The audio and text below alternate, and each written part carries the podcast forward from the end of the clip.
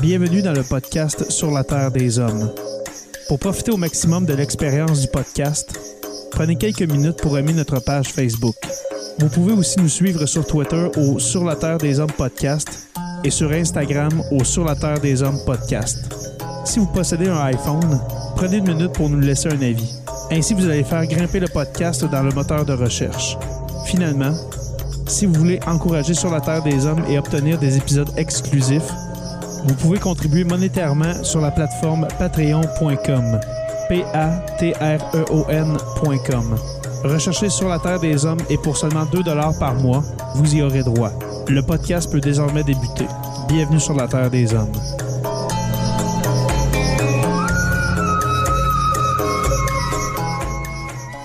Cet épisode de Sur la Terre des Hommes est présenté par Construction Rivard.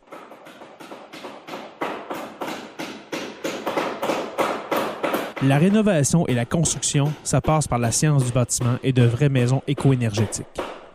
Un des seuls en Abitibi-Témiscamingue qui construit des maisons Novo Climat et Prénet Zéro. De la fondation à la finition d'escalier, ils font tout. Construction avec un S rivard.com ou contactez-les au 819-279-6181. When he got on a plane in Portland, Oregon last night, he was just another passenger who gave his name as D.A. Cooper. But today, after hijacking a Northwest Airlines jet, ransoming the passengers in Seattle, then making a getaway by parachute somewhere between there and Reno, Nevada, the description on one wire service, master criminal. Bill Curtis reports. 36 passengers got off the jetliner in Seattle last night, left aboard four crew members and the hijacker, dressed in a business suit demanding $200,000 and carrying a plain briefcase which he told the crew held explosives. With the full ransom collected from Seattle banks and four parachutes aboard, the plane headed for Reno. It took three and a half hours, slow for a jet, but the hijacker had given detailed flight instructions. The rear stairwell was open all the way. It arrived at Reno in shreds.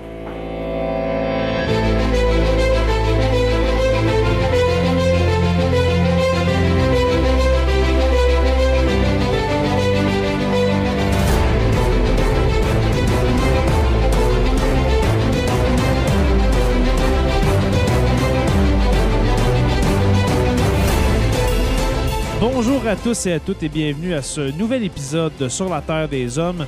Un épisode en solo car euh, c'est le soir, c'est une soirée euh, tranquille. Et puis euh, j'avais envie de faire un épisode de Sur la Terre des Hommes comme ça pour terminer ma soirée, finir ma journée. Alors, un court épisode sur l'histoire de D.B. Cooper. Certainement que vous avez déjà entendu parler de l'histoire de D.B. Cooper, ce célèbre pirate de l'air des années 70 un pirate de l'air euh, américain, américain que encore aujourd'hui en 2021, on ne sait pas l'identité exacte de, de D.B. Cooper. Et puis, c'est une histoire mystérieuse, voire étrange, car euh. Cooper a, a réussi à détourner un avion avec une facilité, ma foi, déconcertante. Et puis, euh, oui, il a, été, euh, il a été pourchassé par les autorités, par le FBI, par la police euh, de Reno, la police de Seattle, etc. Mais on n'a jamais réussi à l'attraper. euh, parce qu'on s'est rendu compte pendant, son voyage, pendant, le détournement, qu'il aurait sauté euh, en plein vol de l'appareil, un Boeing 727. Alors, même malgré, vous allez voir pendant- vous allez l'entendre pendant l'enregistrement, malgré le fait que des chasseurs, euh, des chasseurs américains se trouvaient au-dessus et en dessous de l'appareil, il a réussi à s'enfuir avec son butin. Alors aujourd'hui, je vous raconte euh, le début de l'histoire, euh, de cette fabuleuse histoire de D.B. Cooper. Je dis fabuleuse car oui, il a volé une grosse somme d'argent, il a réussi à voler une grosse somme d'argent, mais il n'y a pas eu de violence, il n'y a pas eu de mort. Alors, euh, c'est euh, c'est un vol qu'on peut dire un vol parfait. C'est le vol du siècle, c'est le vol, euh, à mon avis, du 20e siècle. Et puis, il va y avoir plusieurs épisodes sur, l'histoire de D.B. Cooper. Je crois qu'il va y avoir une trilogie d'épisodes à son sujet.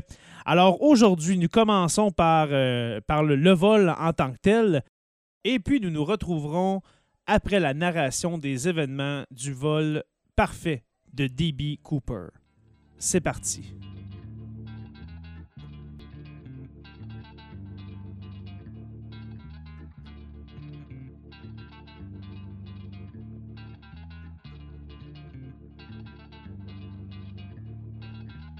D.B. Cooper est une épithète médiatique utilisée pour décrire un homme non identifié qui a détourné un Boeing 727 dans l'espace aérien américain entre Portland et Seattle dans l'après-midi du 24 novembre 1971.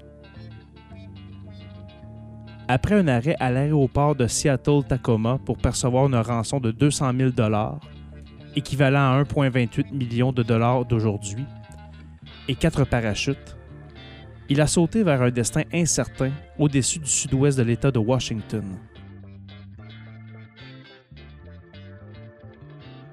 Malgré une vaste chasse à l'homme et une enquête du FBI qui a duré 45 ans, l'identité et le sort de l'auteur du vol restent inconnus. Ce crime reste le seul piratage aérien non résolu de l'histoire de l'aviation commerciale. L'homme a acheté son billet d'avion en utilisant le pseudonyme de Dan Cooper, mais en raison d'une erreur de communication, il a été connu dans la tradition populaire sous le nom de D.B. Cooper.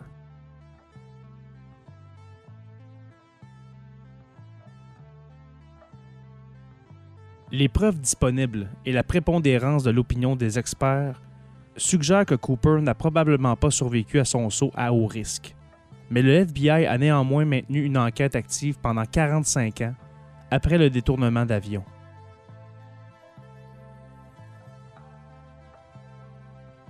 Malgré un dossier qui s'est étoffé de plus de 60 volumes au cours de cette période, aucune conclusion définitive n'a été tirée concernant la véritable identité de Cooper ou son destin.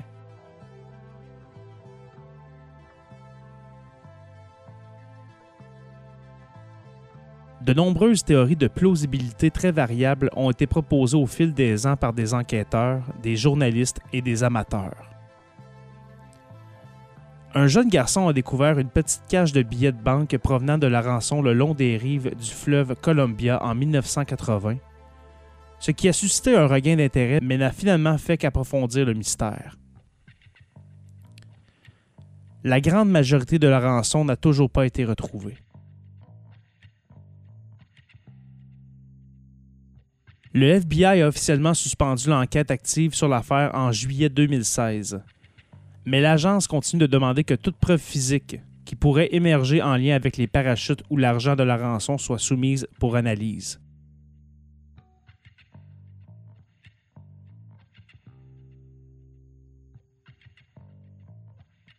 La veille de Thanksgiving, le 24 novembre 1971, un homme d'âge moyen portant une valise noire s'est approché du comptoir de vol de Northwest Orient Airlines à l'aéroport international de Portland.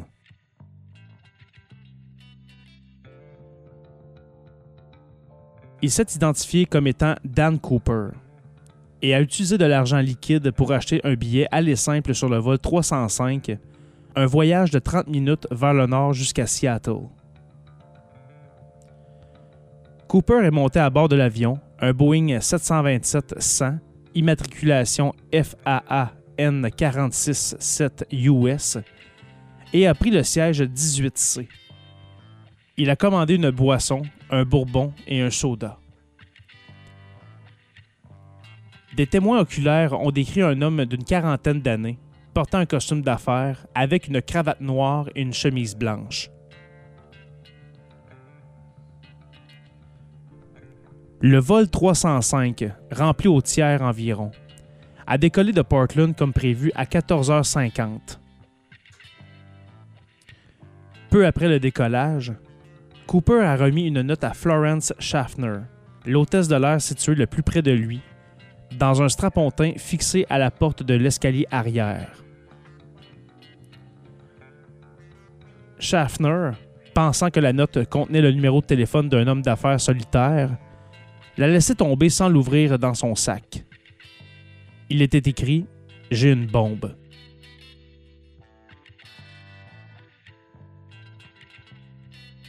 Le mot est imprimé au feutre en lettres majuscules. Son libellé exact est inconnu, car Cooper l'a récupéré par la suite. Mais Schaffner se souvient qu'il mentionnait la bombe et lui ordonnait de s'asseoir à côté de lui.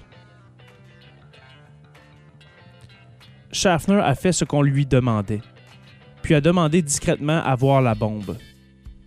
Cooper a ouvert sa mallette suffisamment longtemps pour qu'elle puisse apercevoir huit cylindres rouges attachés à des fils recouverts d'un isolant rouge et une grande batterie cylindrique.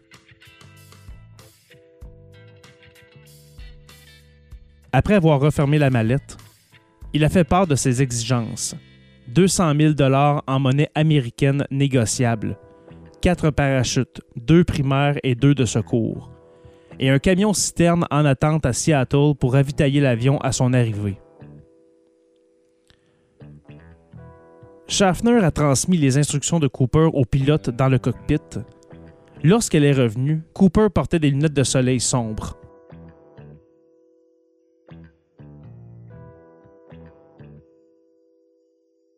Le commandant de bord, William A. Scott, a contacté le contrôle aérien de l'aéroport de Seattle-Tacoma, qui a informé les autorités locales et fédérales.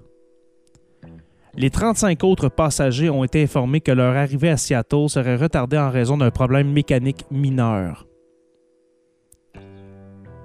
Le président de Northwest Orient, Donald Nightrop, a autorisé le paiement de la rançon et a ordonné à tous les employés de coopérer pleinement avec les exigences du pirate de l'air. L'avion a tourné autour de Puget Sound pendant environ deux heures pour donner à la police de Seattle et au FBI suffisamment de temps pour rassembler les parachutes de Cooper et l'argent de la rançon, et pour mobiliser le personnel d'urgence.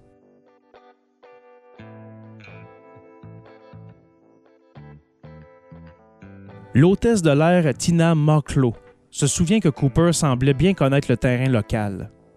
À un moment donné, il a fait la remarque suivante. On dirait Tacoma là-bas, alors que l'avion volait au-dessus.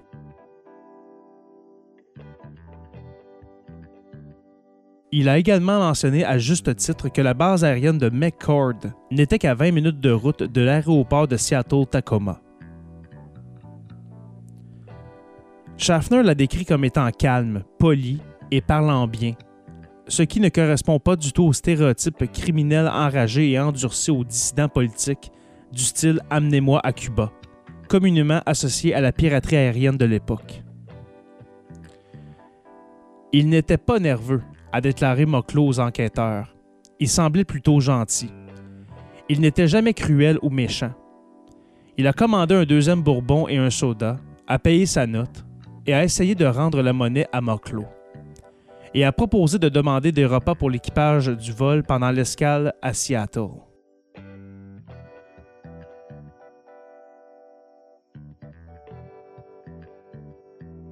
Les agents du FBI ont rassemblé l'argent de la rançon dans plusieurs banques de la région de Seattle. 10 000 billets de 20 dollars non marqués, la plupart portant des numéros de série commençant par la lettre L, indiquant qu'ils ont été émis par la Federal Reserve Bank de San Francisco, et la plupart appartenant aux séries 1963A au 1969, et ont réalisé une photographie sur microfilm de chacun d'entre eux. Cooper a refusé les parachutes militaires proposés par le personnel de l'AFB McCord, demandant la place des parachutes civils avec des cordes à commande manuelle. La police de Seattle les a obtenus auprès d'une école locale de parachutisme.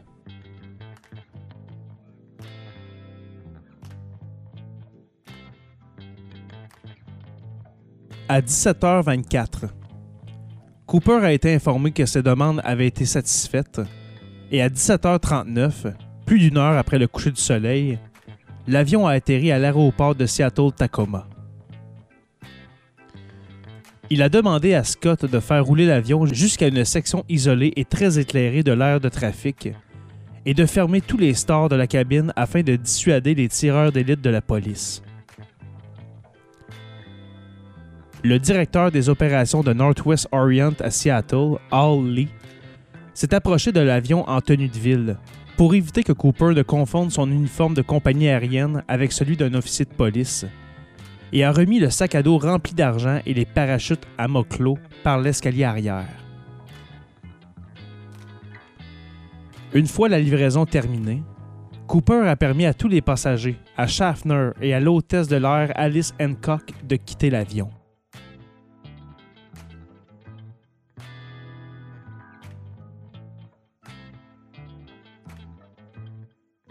Pendant le ravitaillement en carburant, Cooper a exposé son plan de vol à l'équipage du cockpit.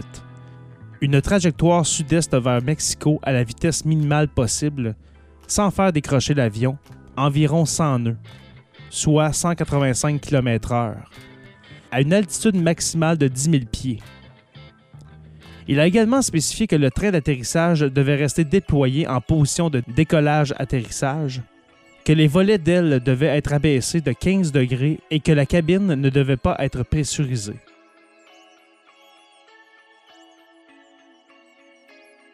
Le copilote William J. Ratajczak a informé Cooper que l'autonomie de l'avion était limitée à environ 1600 km dans la configuration de vol spécifiée, ce qui signifiait qu'un deuxième ravitaillement en carburant serait nécessaire avant d'entrer au Mexique. Cooper et l'équipage ont discuté des options et se sont mis d'accord sur Reno, au Nevada, comme arrêt de ravitaillement. Il a également demandé que l'avion décolle avec la porte de sortie arrière ouverte et son escalier déployé. Le bureau central de Northwest s'y est opposé, au motif qu'il n'était pas sûr de décoller avec l'escalier arrière déployé. Cooper a rétorqué que c'était effectivement sûr, mais qu'il n'allait pas argumenter sur ce point. Il allait l'abaisser une fois qu'il serait en vol.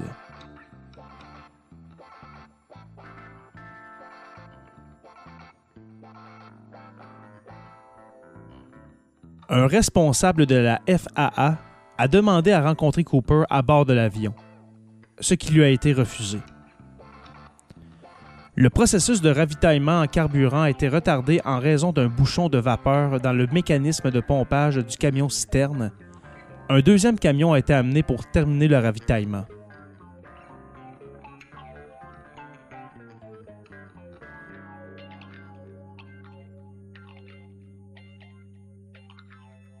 Vers 19h40, le Boeing 727 a décollé avec seulement Cooper, le capitaine Scott, l'hôtesse de l'air Moclo, le copilote Ratakzak et le mécanicien de bord Harold E. Anderson.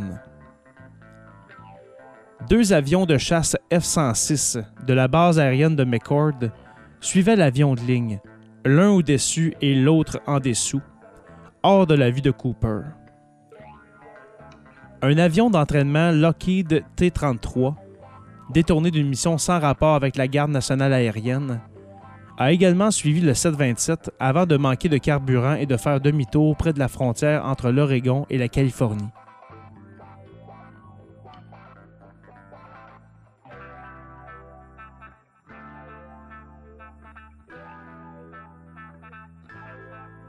Après le décollage, Cooper a dit à Moclo de rejoindre le reste de l'équipage dans le cockpit et d'y rester avec la porte fermée. Alors qu'elle s'exécutait, Moclo a vu Cooper attacher quelque chose, probablement le sac d'argent, autour de sa taille. Vers 20 heures, un voyant lumineux s'est allumé dans le cockpit, indiquant que le dispositif d'aération arrière avait été activé. Ratakzak a proposé son aide via le système d'interphone de l'avion, ce que Cooper a refusé. C'est la dernière communication que l'équipage a eue avec lui l'équipage a rapidement remarqué un changement subjectif de pression d'air, indiquant que la porte arrière était ouverte.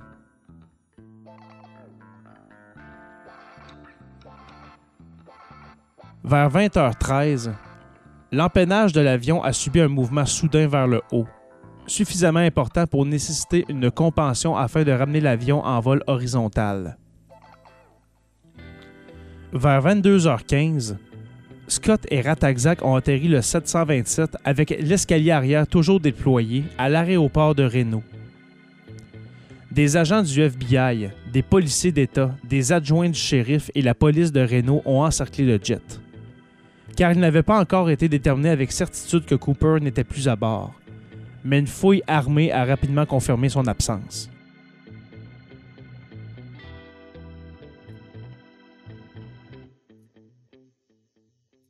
Les agents du FBI ont retrouvé 66 empreintes digitales latentes non identifiées à bord de l'avion de ligne. Les agents ont également retrouvé la cravate noire à clip de Cooper, sa pince à cravate et deux des quatre parachutes. L'un avait été ouvert et deux lignes de haubanage coupées de la voiture. Les autorités ont interrogé des témoins oculaires à Portland, Seattle et Reno. Une série de portraits robots a été élaborée.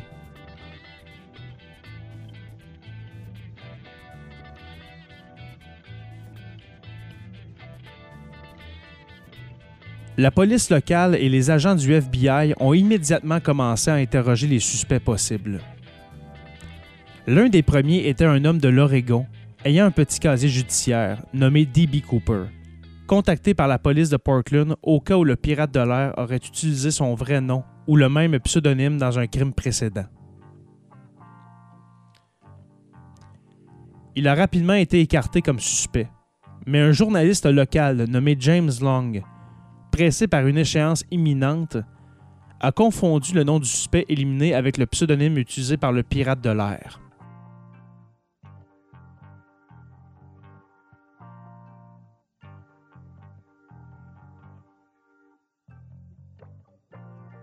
Il était difficile de définir une zone de recherche précise, car même de petites différences dans les estimations de la vitesse de l'avion ou les conditions environnementales le long de la trajectoire de vol qui variait en fonction de l'endroit et de l'altitude, modifiait considérablement le point d'atterrissage prévu de D.B. Cooper. Une variable importante était le temps qu'il restait en chute libre avant de tirer sur son parachute, si tant est qu'il réussissait à ouvrir son parachute. Aucun des pilotes de chasse de l'armée de l'air n'a vu quoi que ce soit sortir de l'avion de ligne, que ce soit visuellement ou sur le radar. Ils n'ont pas non plus vu un parachute s'ouvrir, mais de nuit, avec une visibilité extrêmement limitée, une couverture nuageuse masquant tout éclairage au sol, une silhouette humaine vêtue de noir en vol aurait pu facilement passer inaperçue.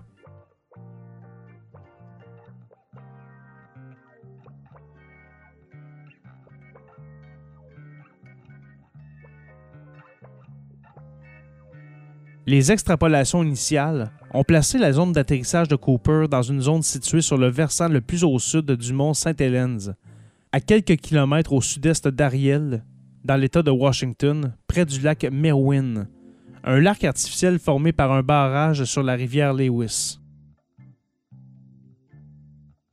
Les efforts de recherche se sont concentrés sur les comtés de Clark et de Cowlitz, qui englobent le terrain immédiatement au sud et au nord, respectivement, de la rivière Lewis dans le sud-ouest de l'État de Washington. Les agents du FBI et les adjoints du shérif de ces comtés ont fouillé de vastes zones de la région sauvage montagneuse à pied et en hélicoptère.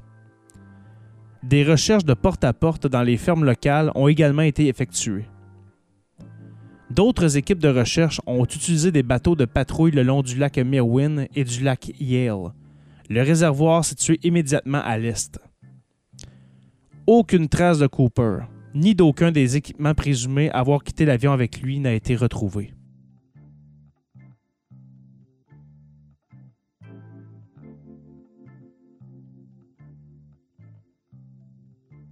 Le FBI a également coordonné une recherche aérienne à l'aide d'avions et d'hélicoptères de la Garde nationale de l'armée de l'Oregon le long de l'ensemble de la trajectoire de vol, connue sous le nom de Victor 23, dans la terminologie aéronautique standard. Bien que de nombreuses cimes d'arbres brisés et plusieurs morceaux de plastique et autres objets ressemblant à des voiles de parachute aient été aperçus et examinés, rien de pertinent pour le détournement n'a été retrouvé.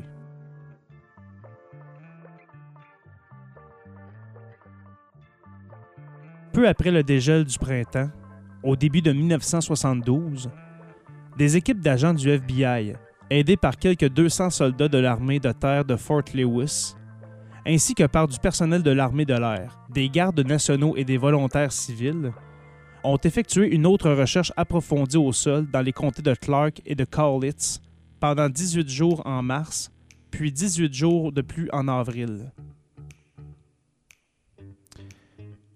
Electronic Exploration Company, une entreprise de sauvetage maritime, a utilisé un sous-marin pour fouiller les 61 mètres de profondeur du lac Merwin. Deux femmes de la région ont découvert par hasard un squelette dans une structure abandonnée du comté de Clark.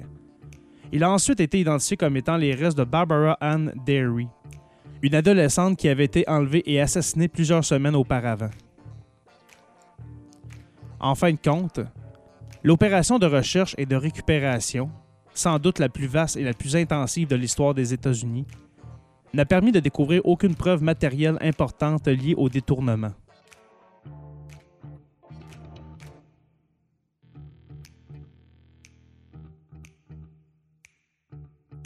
Un mois après le détournement, le FBI a distribué des listes de numéros de série des rançons aux institutions financières, aux casinos, aux champs de course et à d'autres entreprises qui effectuent régulièrement d'importantes transactions en espèces, ainsi qu'aux services de police du monde entier. Northwest Orient a offert une récompense de 15% de l'argent récupéré jusqu'à un maximum de 25 000 Au début de l'année 1972, le procureur général des États-Unis, John N. Mitchell, a rendu public les numéros de série.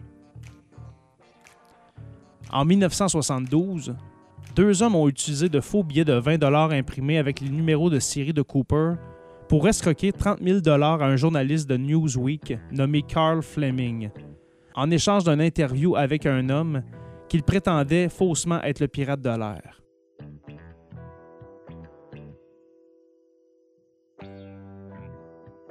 Au début de 1973, alors que l'argent de la rançon n'avait toujours pas été versé, l'Oregon Journal a republié les numéros de série et a offert 1000 dollars à la première personne qui remettrait une facture de rançon au journal ou à un bureau du FBI.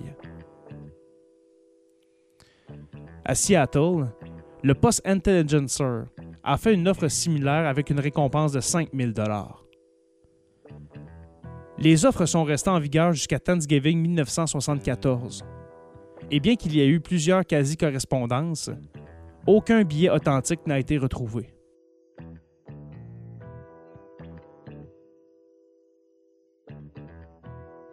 En 1975, l'assureur de Northwest Orient, Global Indemnity Company, s'est conformé à une ordonnance de la Cour suprême du Minnesota et a payé la créance de 180 000 de la compagnie aérienne sur l'argent de la rançon.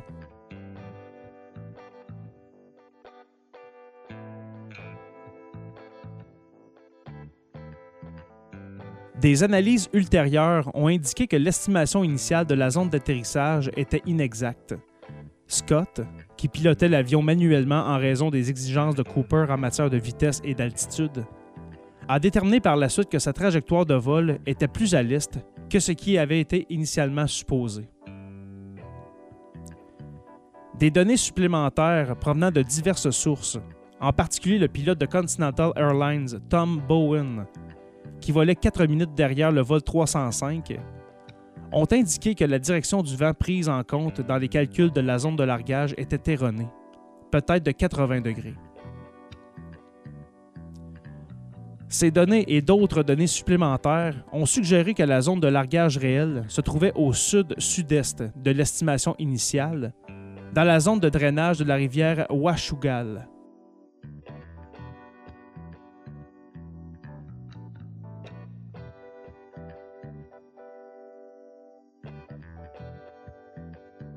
l'agent du FBI Ralph Himmelsbach a écrit Je dois avouer que si je devais chercher Cooper, je me dirigerais vers la Washugal. La vallée de Washugal et ses environs ont été fouillés à plusieurs reprises par des particuliers et des groupes au cours des années suivantes. À ce jour, aucune découverte pouvant être reliée au détournement n'a été signalée. certains enquêteurs ont émis l'hypothèse que l'éruption du mont St. Helens en 1980 aurait pu effacer tous les indices matériels restants.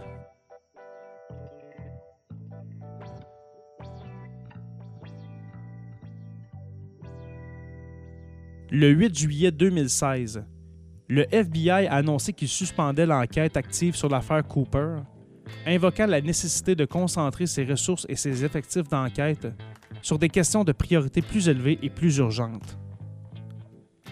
Les bureaux locaux continueront d'accepter toute preuve physique légitime, liée spécifiquement au parachute ou à l'argent de la rançon, qui pourrait apparaître à l'avenir.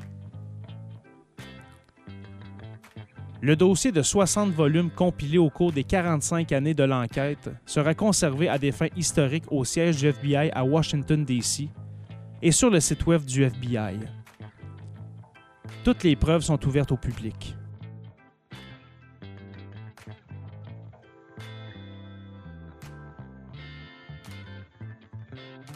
Trois éléments de preuve majeure ont été trouvés dans l'avion.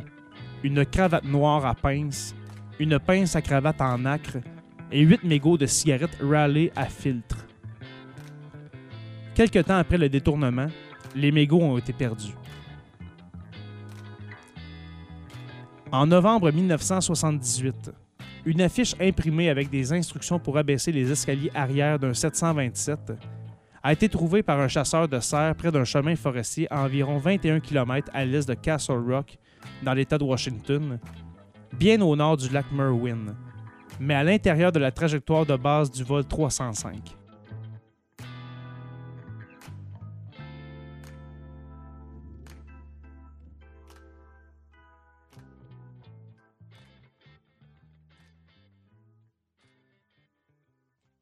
Voilà ce qui conclut ce premier épisode sur l'affaire DB Cooper.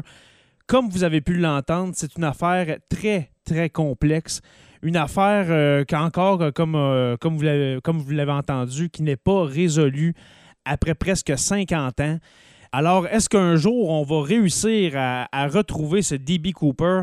Euh, c'est certain qu'après 50 ans, peut-être que, l'homme en question est décédé, mais peut-être qu'on va retrouver des indices, euh, des indices sur, euh, sur sa réelle identité. Où est-ce qu'il a pu tomber au juste dans, ce vol-là? Est-ce que, est DB Cooper a, survécu à, cette chute-là? Peut-être qu'il est mort en tombant. Peut-être que vous allez le savoir euh, dans le prochain épisode sur l'affaire DB Cooper, mais qui n'est pas la semaine prochaine. Alors, restez à l'affût pour la suite de cet épisode, euh, de cette histoire, devrais-je dire, très rocambolesque. Merci aux abonnés de suivre Sur la Terre des Hommes. Nous sommes disponibles sur Apple Podcasts, Spotify, Google Podcasts et YouTube au Sur la Terre des Hommes podcast. Merci aux patrons, à nos généreux patrons, les curieux qui donnent euh, 2 par mois, les stagiaires 5 par mois, les historiens euh, qui donnent 10 par mois, et puis notre érudit François Brassard qui donne 20 par mois. Merci de nous encourager. Cet argent-là, ce n'est pas pour euh, s'enrichir, bien sûr, mais pour euh, payer le, matériel qui sert à, faire le podcast sur la Terre des Hommes, à payer les frais, etc. Alors, euh, parce que comme vous le savez, c'est un podcast complètement gratuit, complètement bénévole. Et puis, euh, c'est très apprécié euh, de voir, euh, de constater que des gens croient en notre projet et puis qui sont prêts à mettre quelques deniers pour, pour le souligner. Et puis, bien sûr, merci à notre orateur, Construction avec un S, Rivard de Rouen-Noranda.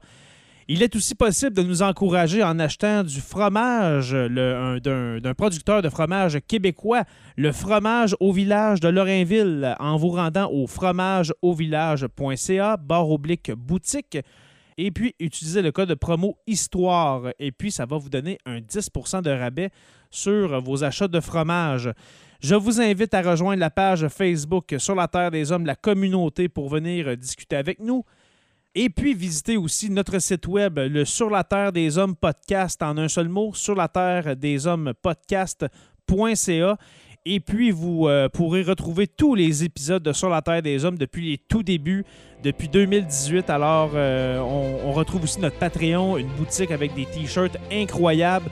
Euh, je remercie Denis, Denis qui, s'occupe de cette boutique, qui crée les logos, etc. C'est vraiment, vraiment apprécié et très beau surtout. Alors merci à toi.